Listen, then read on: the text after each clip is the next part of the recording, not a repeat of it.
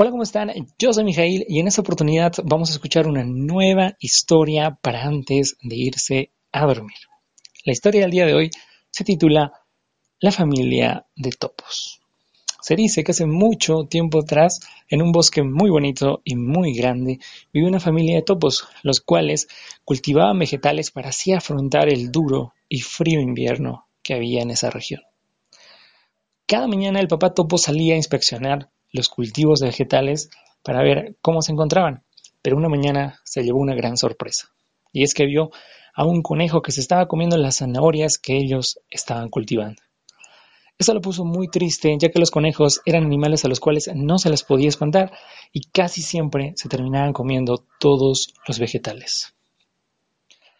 Pero al papá topo se le ocurrió un plan. Y es así que se acercó al conejo y le dijo que lo retaba a una carrera.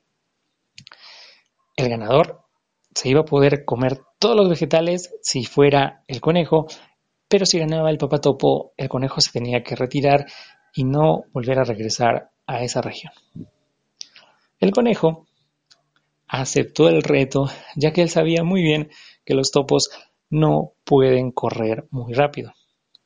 Y era muy fácil ganarles.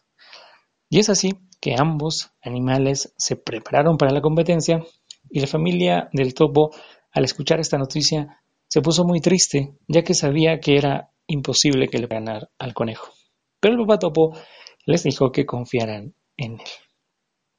Varios animales se enteraron de esta competencia y se pusieron a expectar semejante competencia en el bosque. El conejo y el papá topo se pusieron en la línea de entrada.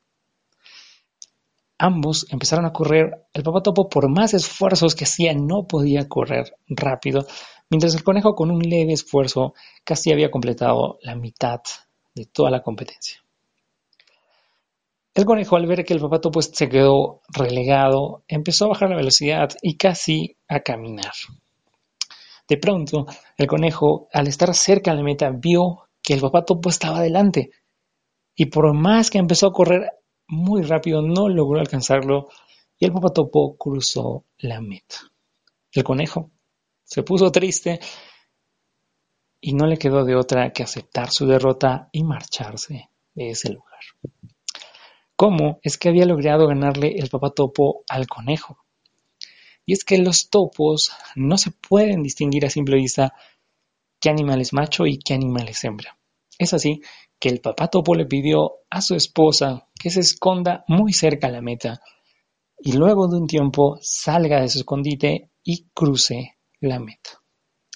De esa forma, el que cruzó la meta no fue el señor topo, sino su esposa.